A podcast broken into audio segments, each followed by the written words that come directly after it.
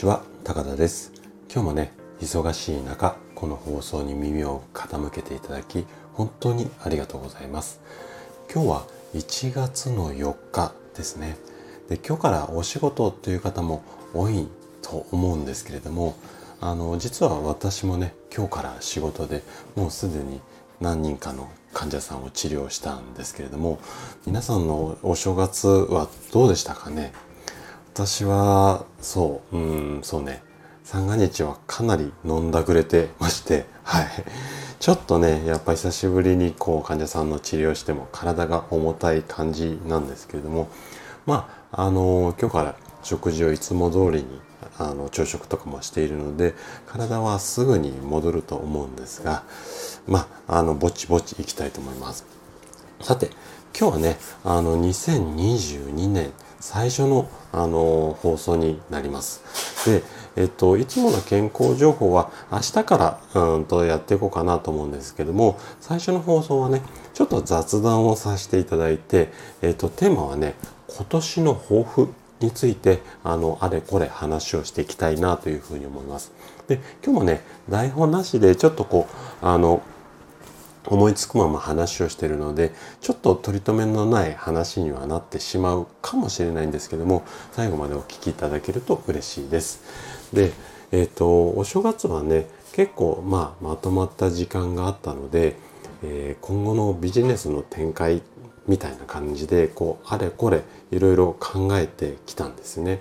で今年はまあどんな風にビジネスを、うん、進めていこうかなまあ、目標っていうか抱負っていうかそういうことを考えた時に、うんと、いつもこ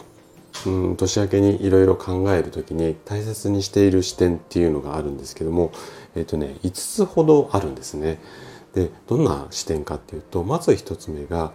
経済とか世の中の動きが今後どうなっていくのか。まあ、2022年は2021年と比べてどんな風に変化していくかなんかだとかあとは2つ目として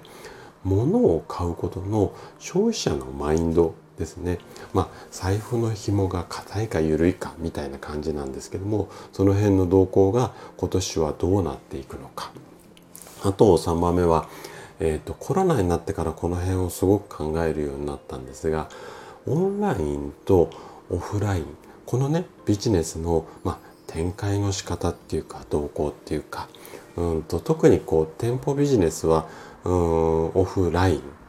ていうような形にはなると思うんですがやっぱりそのこう割合っていうんですかねオンラインも全くゼロっていうわけにはいかないと思うのでその辺がまあ他の業界も含めてどうなっていくのか。あとまあそれに紐づいてっていうわけではないんですが4番目にスマホをねどういうふうに活用されるのか。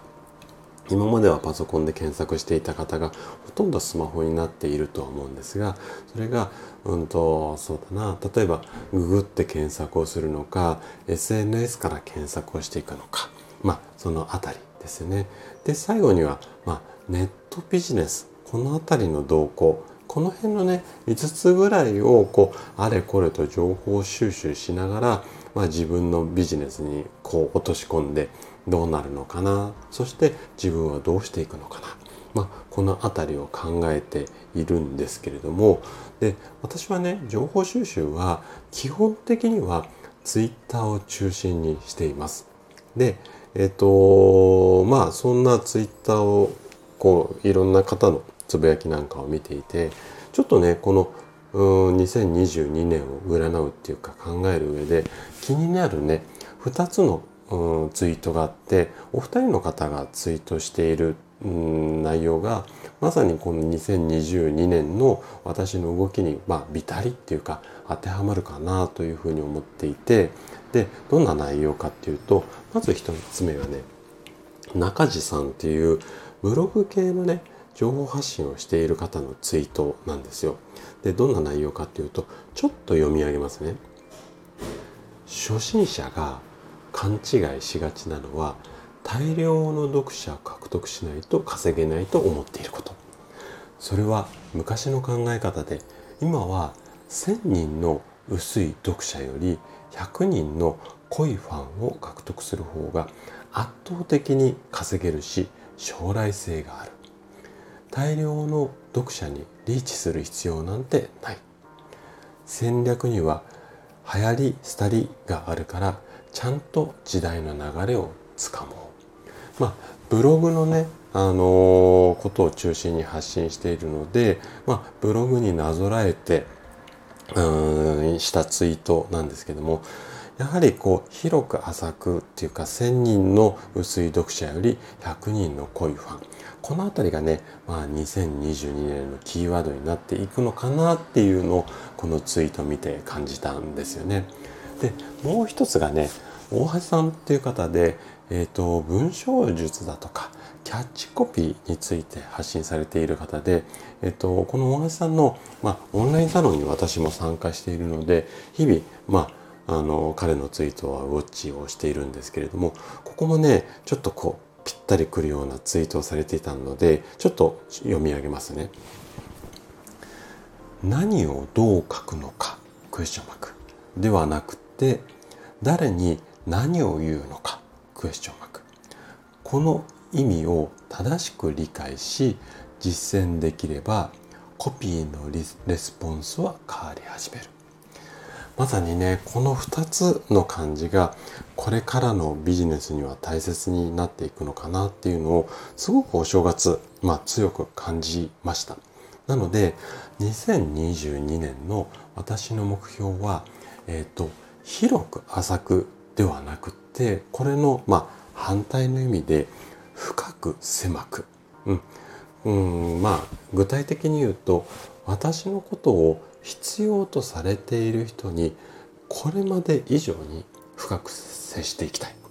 そしてそんな方を私のできる範囲、まあ、目が届く範囲って言いますかね。手が届く範囲って言いますか。そのできる範囲で増やしていきたいなっ、